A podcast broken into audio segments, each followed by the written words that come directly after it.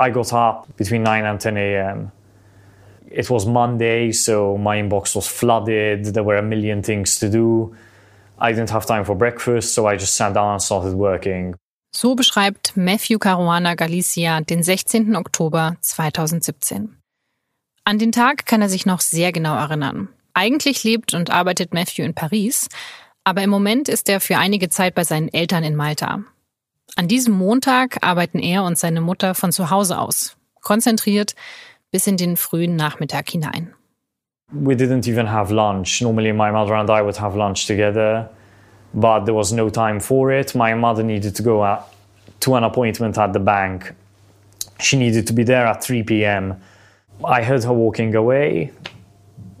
I pressed resume, I remember, on the laptop to continue playing the music I was listening to. And then I heard an explosion. And I knew it was a car bomb straight away. Matthew glaubt erst, dass er ohnmächtig werden wird. Aber dann spürt er das Adrenalin in seinem Körper. Barfuß läuft er aus dem Haus, immer in Richtung einer riesigen Rauchsäule. Er sieht ein brennendes Auto in einem Feld liegen. It was just a ball of fire. I thought, please God, please God, be another car. I couldn't see the number plate. I couldn't see the color of the car. I couldn't tell what kind of a car it was. I ran around, and in the front, I could just make out one of the hubcaps. And I saw the logo of Peugeot. And at that moment, I thought, shit. Matthew starrt in die Flammen und kann erst nicht erkennen, ob jemand im Auto sitzt. Doch dann schaut er sich um. I just saw uh, there were body parts all over the ground. I said, okay, look, forget it. That's obviously a foot. It's not a strangely shaped piece of wood, it's a human foot. There's nothing you can do. Matthews Mutter wurde mit einer Autobombe ermordet. Und ihr Tod macht sofort international Schlagzeilen. Denn Matthews Mutter ist Daphne Caruana Galicia. Sie ist Journalistin, auf Malta kennt sie jeder. Sie hat auch über die Panama Papers berichtet und aufgedeckt, dass mehrere Regierungsmitglieder auf Malta Panama-Firmen besaßen. Nach dem Tod von Daphne ist schnell klar, dass ihre Geschichten so nicht zu Ende sein können. Ein internationales Team von Journalisten fängt unter dem Namen Daphne Projekt an, über ihren Tod zu recherchieren. Auch die SZ ist mit dabei. Investigativreporter Bastian Obermeier und Hannes Munzinger kannten Daphnes Arbeit und haben auch schon mit ihrem Sohn Matthew zusammengearbeitet, der ebenfalls Journalist ist. Bastian und Hannes sind jetzt bei mir im Studio, um über das Daphne-Projekt zu sprechen, über ihre Arbeit und die alles entscheidende Frage, wer für ihren Tod verantwortlich ist. Mein Name ist Laura Terberl und ich freue mich, dass Sie zuhören. Das Thema der Podcast der Süddeutschen Zeitung. Hallo Bastian, hallo Hannes. Hi. Hi. Am 16. Oktober 2017 wurde Daphne Caruana Galicia ermordet. Wie war das für euch an dem Tag? Wie habt ihr mitbekommen, dass sie ermordet wurde? Ich weiß nicht mehr, wie ich es mitbekommen habe, aber ich habe irgendwo die Nachricht aufgeschnappt auf Twitter oder wo auch immer und war geschockt und habe sofort Matthew eine Kurznachricht geschrieben, den ich schon länger kenne, ihren Sohn. Der äh, war natürlich völlig fertig, er war aber auch sehr wütend und hat auch die Frage, was wir denn machen können, was wir denn helfen können, was wir tun können, gesagt, er will, dass die Erinnerung weiterlebt und dass die Geschichten erzählt werden. Und jetzt war es so, dass ich vorher schon eine neue Organisation mitgegründet hatte, Freedom Voices heißt die. Und das ist die Idee von Laurent Richard, ein Investigativjournalist aus Frankreich. Und die Idee ist, es lohnt sich nicht, einen von uns zu töten, weil ihr danach mehr Aufmerksamkeit bekommt als weniger, weil sich danach möglicherweise 30, 50 oder 100 Kollegen und Kolleginnen auf genau diese Geschichte stürzen und versuchen, die zu vollenden. Wer ist denn bei Forbidden Stories alles dabei? Wir haben jetzt mit 45 Kollegen von 18 Organisationen zusammengearbeitet, darunter Reuters, der Guardian, Le Monde. Ich glaube, das Entscheidende an dieser Kooperation oder das, das für uns auch Besondere ist, dass Konkurrenten miteinander auch zusammengearbeitet haben. Also The Guardian konkurriert mit der New York Times in den USA, wir konkurrieren mit der Zeit in Deutschland. Und es war das erklärte Ziel, dass das keine Rolle spielt, wenn eine Kollegin umgebracht wird und man deren Geschichten weiter recherchiert, dass wir die Konkurrenz hinten anstellen und alle Kräfte bündeln, die verfügbar sind. Und was war jetzt der Fokus eurer Arbeit? Also habt ihr vor allem versucht, ihre Recherchen weiterzuführen oder habt ihr versucht herauszufinden, wieso sie umgebracht wurde? Wir wollten drei verschiedene Sachen angehen. Wir wollten einmal natürlich versuchen, den Druck auf die Behörden hochzuhalten, was die Ermittlungen zu ihrem Mord angeht. Wir sind nicht die Polizei, wir können nicht rausfinden, wer das war. Und das wollen und sollen wir auch gar nicht. Wir können aber schon darüber schreiben, wie der Stand der Dinge ist und ob wir finden, dass man genug tut. Und dann wollten wir auch wirklich ihre Recherchen fortsetzen da, wo wir fanden, es macht Sinn, da, wo wir finden, da steckt viel dahinter.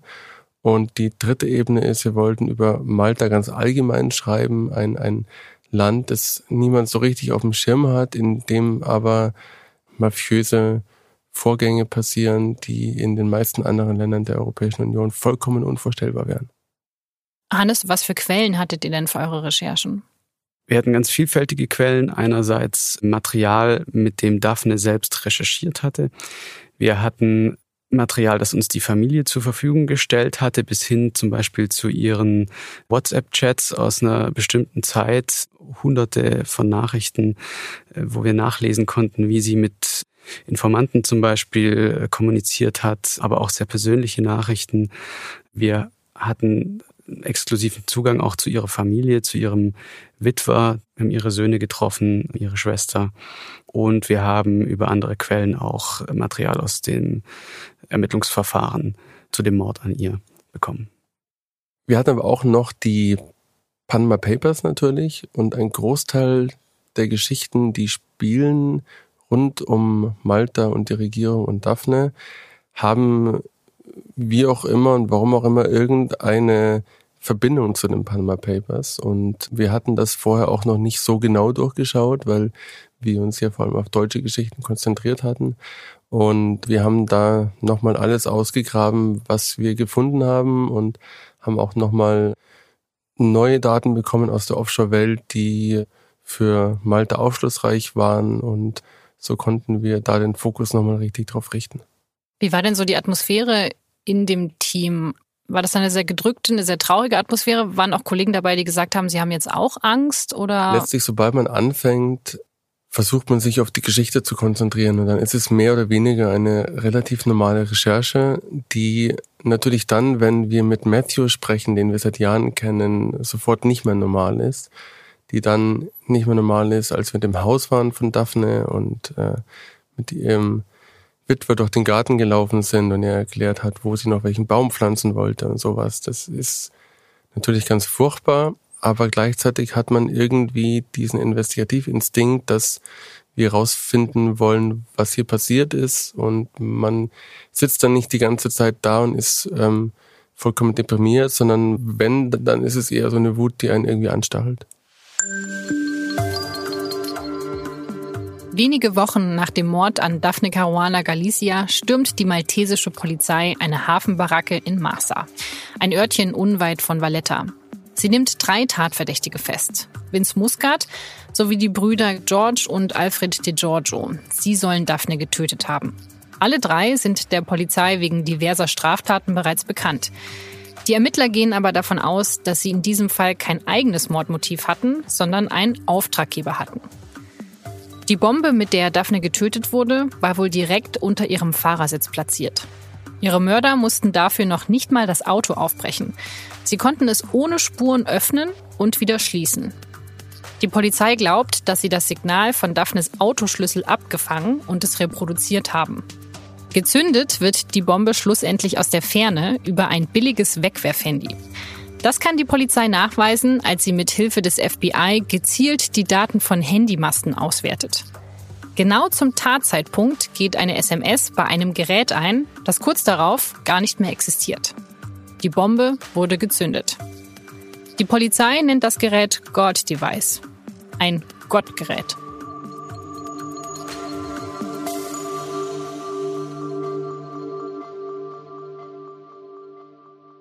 Wie elaboriert ist diese Technik? Ist die weit verbreitet? Macht man das häufiger so? Die Technik, mit der die Bombe gezündet hat, ist eigentlich eine ganz herkömmliche. Das ist so ein Modul, in das man eine SIM-Karte stecken kann und dann kann man Dinge ein- und ausschalten, wie zum Beispiel eine Standheizung im Auto oder ein Rollladen hoch und runterlassen oder sowas. Aber man kann damit eben auch eine Bombe zünden und man geht davon aus, dass einer der Täter den Weg, den sie von ihrem Haus zur Straße fährt, beobachtet hat von einem Beobachtungsposten und dass er dann das Signal gegeben hat seinem wahrscheinlich Bruder, der dann diese SMS geschickt hat. Davon gehen wir und davon geht auch die Polizei natürlich aus, weil sie Telefonanrufe sehen konnte, die genau in den Sekunden vor der Explosion stattgefunden haben. Und das deckt sich wiederum mit den Erzählungen, die wir von Daphnes Sohn kennen, nämlich, dass sie das Haus verließ an diesem Tag, dass sie nochmal zurückkam. Da gab es einen ersten Anruf zwischen diesen Gangstern und dass sie dann wieder rauskam und sich ins Auto gesetzt hat und dann losgefahren ist bis zur Explosion. Auch zu diesem Zeitpunkt gab es einen zweiten Anruf zwischen diesen Gangstern. Also gehen wir davon aus, dass einer sie beobachtet hat und gesagt hat, okay, sie fährt jetzt los und dann nochmal anrief und sagte, okay, sie ist doch nochmal umgedreht. Jetzt aber. Also einer der beiden Brüder ist direkt in der Nähe von dem Haus und der andere ist weiter weg. Und der, der weiter weg ist, der hat dann nachher die Bombe gezündet, auf Hinweis von dem anderen, der vom Haus saß. Genau, also man muss sich die Szenerie so vorstellen. Das Haus von Daphne liegt auf einem Hügel. Dazwischen liegt ein Tal. Da geht die Hauptstraße ins nächste Dorf durch. Dort hat die Explosion stattgefunden. Und auf der anderen Seite von diesem Tal ist ein, wieder ein Hügel, auf dem so eine alte Militäranlage liegt. Und da ist nicht viel außer ein paar Steinmauern und Stellen. Und dort ist auch immer wieder in den Wochen vor dem Mord ein Auto gesichtet worden von Anwohnern, von dem keiner wusste, zu wem es gehört. Und man geht davon aus, dass einer der Mörder dort oben saß, ähm, den perfekten Überblick hatte über den Weg, den Daphne nehmen musste an diesem Nachmittag und dann das Signal gegeben hat zu seinem Bruder. Und der war sehr wahrscheinlich auf, auf einem Boot im Hafen Maltas. Das wissen wir ähm, von Überwachungskameramaterial. Aber wieso hat derjenige, der die Übersicht hatte, nicht auch direkt die Bombe gezündet? Wieso braucht es diese zweite Person auf dem Boot? Wahrscheinlich wollten sie einfach Entfernung schaffen, auch was das Mobilfunknetz angeht. Wenn ich an diese Situation denke, dass, dass hier Daphne ist und dort drüben der Beobachtungsposten, wo man ja auch einen Zigarettenstummel gefunden hat mit der DNA von einem der mutmaßlichen Täter, dann finde ich das echt total spooky, weil wir jetzt wissen, dass der Wagen, den die Täter wahrscheinlich benutzt haben, irgendwie wochenlang da schon stand und man hat das Gefühl, da hat sich so ein, ein unsichtbares Netz in den Wochen vorher schon so um Daphne gespannt und dann langsam zusammengezogen, bis dann eben sich jemand reingeschlichen hat und die Bombe platziert hat. Und wenn man das so rekonstruiert, wie wir das gemacht haben für unsere Geschichte, ist das schon wirklich unheimlich. Das FBI war auch beteiligt an den Ermittlungen. Wie kam es denn dazu? Das ist ja wahrscheinlich nicht so üblich, dass sich das FBI einmischt, wenn jemand auf Malta ermordet wird, oder?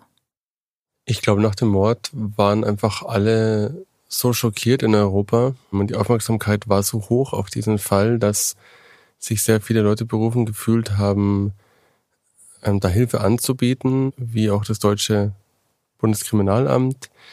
Ein Teil dieser Hilfsangebote ist, glaube ich, auch ein bisschen Kontrolle. Malta ist ein kleines Land, die haben nicht mal eine halbe Million Einwohner die haben jetzt keine wahnsinnig super toll ausgebildete Polizei und wahrscheinlich nicht die besten Techniken. Also die hätten das ohne das FBI auch gar nicht machen können, diese ganzen Anrufe auszusieben. Und dann war und ist die Frage, wie viel politischer Wille steckt denn hinter der Aufklärung? Und ähm, wir hören schon aus den deutschen Sicherheitsbehörden, dass man dort meint, diese Hilfsangebote waren schon auch, wir schauen denen auf die Finger. Und wenn die dann irgendwann meinen, das reicht ja, wir haben jetzt drei Marionetten, die wir vorzeigen können, dann wissen die genau, wenn wir das machen, das wird öffentlich werden. Ist es eine Befürchtung, die ihr habt, dass da jetzt nur drei Marionetten festgenommen wurden und die wirklichen Täter, die werden eben nicht gefasst? Ich glaube, man muss schon klar unterscheiden zwischen Täter und Drahtzieher hier. Wir gehen alle davon aus, dass diese drei Verdächtigen sehr wahrscheinlich die Täter sind, dass sie aber nicht die Drahtzieher sind, die tatsächlich den, den Auftrag zu diesem Mord gegeben haben. Und natürlich ist es eine Schwierigkeit in so einem kleinen Land wie Malta, das tatsächlich nur eine Mordkommission auch hat, einen Fall von dieser Dimension aufzuklären. Ihr sprecht immer von Verdächtigen und mutmaßlichen Tätern. Das heißt, die drei Verdächtigen sind eben noch nicht verurteilt. Wie wahrscheinlich ist es denn, dass es zu einer Verurteilung kommen wird? Ich glaube, dass es hochgradig wahrscheinlich ist. Das Netz von Indizien und Beweisen ist so fest und so undurchlässig, dass ich nicht wüsste, wie sie da rauskommen. Die Frage ist dann eher, mit wie viel Elan man nach den Drahtziehern sucht. Und jetzt kommt es dann auch ein bisschen darauf an, wer es denn wirklich war. Wenn, wenn die Spur irgendwie zu einem Drangitter führt oder zu Camorra, dann hat niemand in Malta ein großes Interesse, dass es gestoppt wird, weil die sind offiziell böse und das wäre quasi willkommen. Dann würde man sagen, das ist alles tragisch, aber es ist halt passiert. Aber spannender ist die Frage, was ist denn, wenn jemand involviert war, der irgendwie zur politischen Elite gehört in Malta, was die Leute dort irgendwie gar nicht unvorstellbar finden, sondern was sich viele sehr gut vorstellen können und manche sogar darauf schwören. Und da wird der Druck dann steigen, dass man vielleicht die eine oder die andere Spur fallen lässt, wenn sowas denn vorkommt. Das ist aber noch alles hochtheoretisch, weil wir eben gar nicht wissen, wer es war. Es, es gibt ganz viele Spuren, ganz viele Möglichkeiten. Daphne hat auch sehr, sehr viele verschiedene Geschichten recherchiert. Ein früherer Polizeichef soll mal gesagt haben, ich will nicht im Amt sein, wenn Daphne umgebracht wird, weil ich wüsste nicht, wo ich anfangen soll. Und das ist jetzt eben so passiert und wir werden sehen, wie das weitergeht. Matthew, ihr Sohn, hat, glaube ich, auch schon mal gesagt, er kann sich vorstellen, dass er es nie erfahren wird. Also Daphne hatte so viele Feinde, es hätte jeder sein können. Die Familie von Daphne sagt zumindest, dass sie davon ausgehen, dass der Mord irgendwie mit ihren Recherchen zusammenhängt. Alles andere würde keinen Sinn ergeben. Natürlich gab es auch politische Kampagnen gegen sie, aber wer einen Mord in Auftrag gibt, der muss schon irgendwie einen konkreten Grund haben, warum er sie zum Schweigen bringen möchte.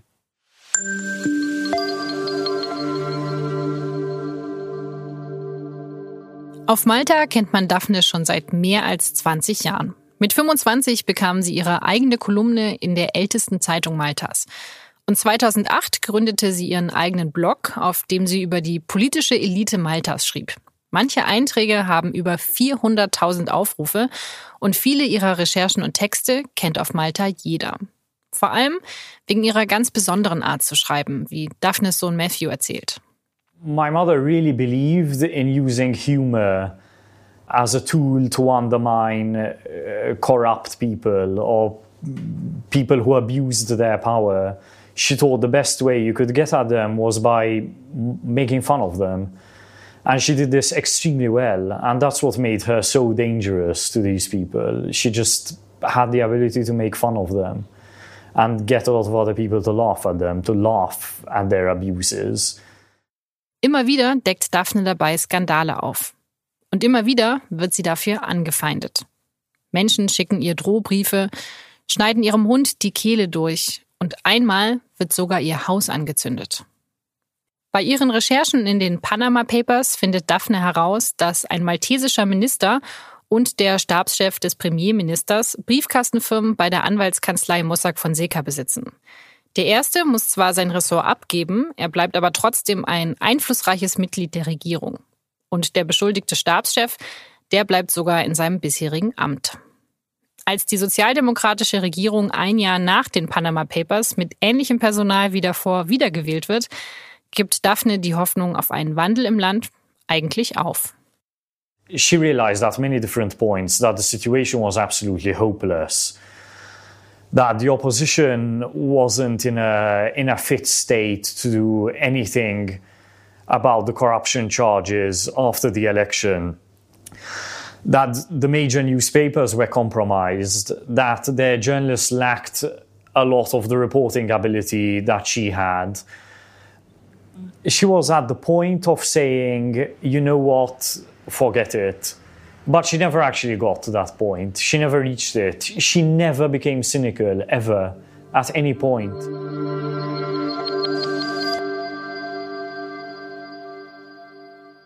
Hannes, wie frustriert war denn Daphne über die politischen Zustände auf Malta?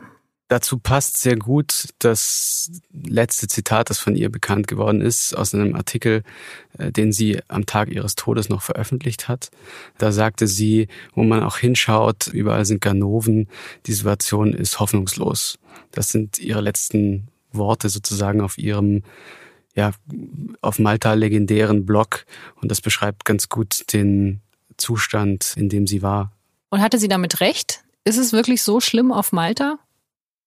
Was man sagen muss, ist, dass es Vorwürfe gegen Regierungsmitglieder gab, vor allem nach den Panama Papers, an deren Recherchen sie ja auch gewisserweise beteiligt gewesen war. Das waren Erkenntnisse, die hätte in einem anderen EU-Staat kein Politiker sozusagen politisch überlebt. Da sind Panama-Firmen aufgetaucht, da sind Trusts in Neuseeland aufgetaucht, die Kabinettsmitglieder gehörten, die nicht erklären konnten, warum sie die hatten die eröffnet wurden von einer Firma kurz nachdem die Labour-Regierung ins Amt gekommen war.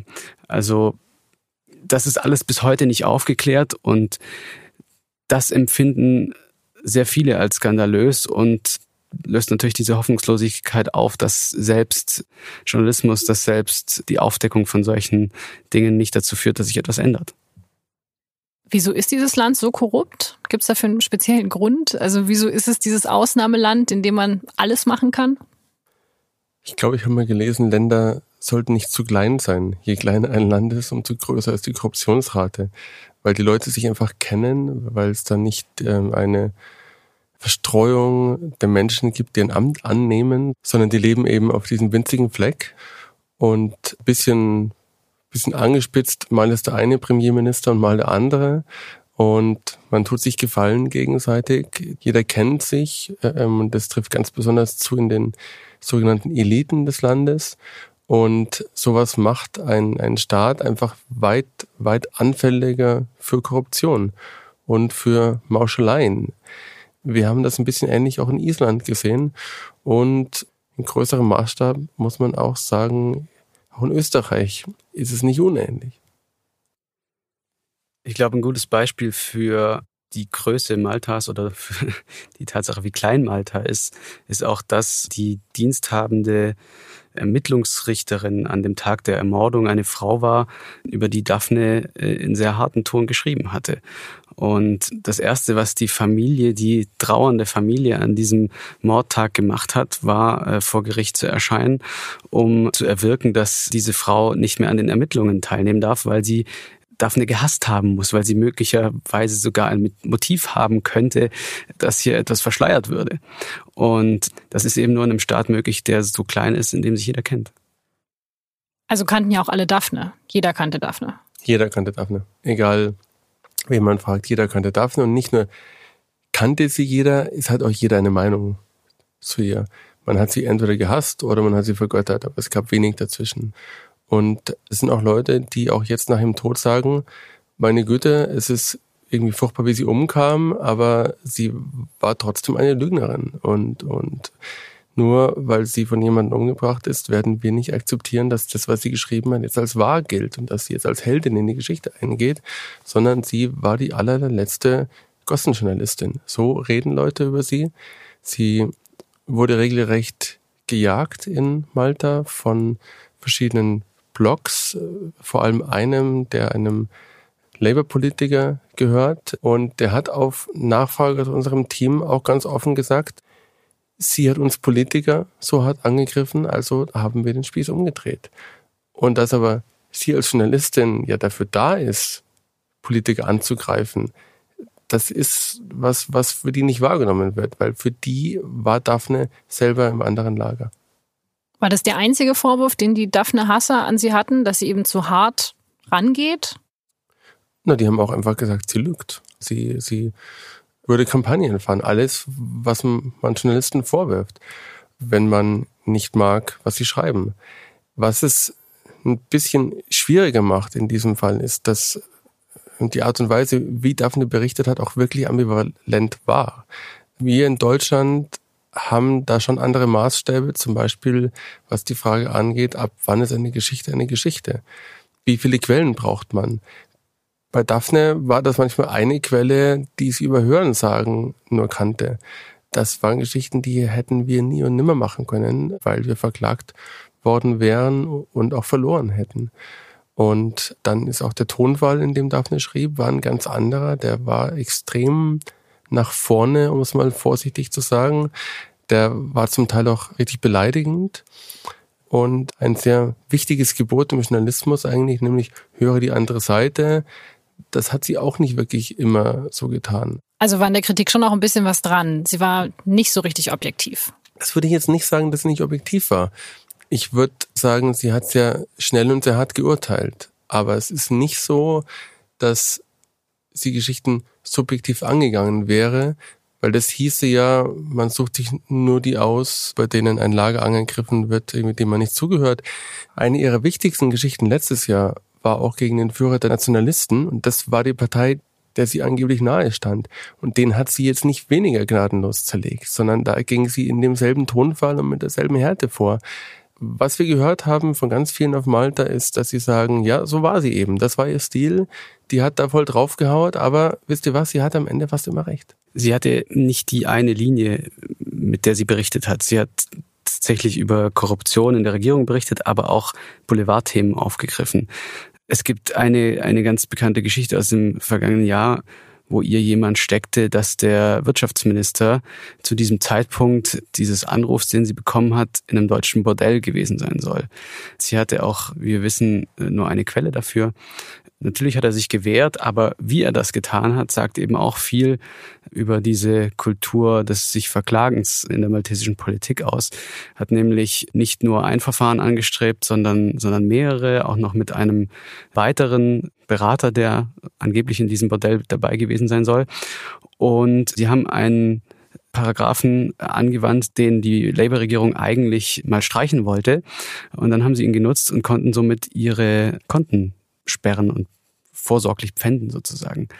Und da sieht man natürlich ganz klar, es ging hier äh, nicht darum, eine Behauptung aus der Welt zu schaffen, sondern es ging hier darum, sie fertig zu machen, ihr das Leben schwer zu machen, sie finanziell in solche Schwierigkeiten zu bringen, dass sie das nicht nochmal tut. Es gibt ja auch viele, die die Regierung verdächtigen, dass die was mit dem Mord an Daphne zu tun hat. Für wie wahrscheinlich haltet ihr das?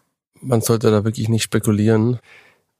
Wir wissen viel zu wenig. Ich kann mir nicht vorstellen, dass der Premierminister eines, eines europäischen Landes eine, eine unliebsame Journalistin töten lässt. Das widerspricht allem, was ich mir vorstellen kann. Aber sehr viel, was wir jetzt gesehen haben in der maltesischen Politik, widerspricht auch allem, was wir uns vorher vorstellen konnten. Insofern würde ich sagen, wir, wir haben einfach keinerlei Anhaltspunkte dafür, dass es so gewesen sein könnte und warten ab, was da rauskommt. Wir werden versuchen, dran zu bleiben. Wir werden versuchen, weiterhin unsere Fühler auszustrecken und zu verstehen, was da jetzt passiert in Malta. Aber ich würde jetzt weder sagen, das ist total unmöglich, ich würde aber auch nicht sagen, natürlich waren es die, sondern es ist irgendwas dazwischen. Was glaubt ihr, hat ihr Tod was verändert auf dieser Insel? Ich glaube, ob sich was verändert, hängt total viel damit zusammen, wer sie umgebracht hat und ob das rauskommt. Wenn rauskommen sollte, dass es irgendwie das andere politische Lager war, dann wird das eher nicht zur Versöhnung beitragen. Wenn sich herausstellt, es war ein Angriff von außen sozusagen, dann mag das sein, dass man irgendwie eine Mitte findet. Aber ich, ich sehe nicht, wie sich die Lage dort in nächster Zukunft entspannen würde.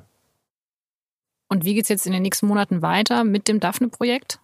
Wir werden jetzt nicht aufhören zu recherchieren. Wir werden nicht alles jetzt loslassen und wegwerfen. Wir werden in den nächsten Tagen noch weitere Geschichten machen. In Deutschland, in Frankreich, in England, wo auch immer wir Partner haben. Wir werden aber auch weiter dranbleiben. Wir werden weiterhin Kontakt halten zu unseren Quellen und wir werden versuchen, dass wir den Druck aufrechterhalten auf Malta, auf die Regierung und auf die Leute, die sich mit, mit den Ermittlungen befassen. Und dann schauen wir, was passiert. Vielen Dank, Bastian. Vielen Dank, Hannes, für das Gespräch. Sehr gerne. wir bleiben dran am Fall Daphne. Das war das Thema für diese Woche.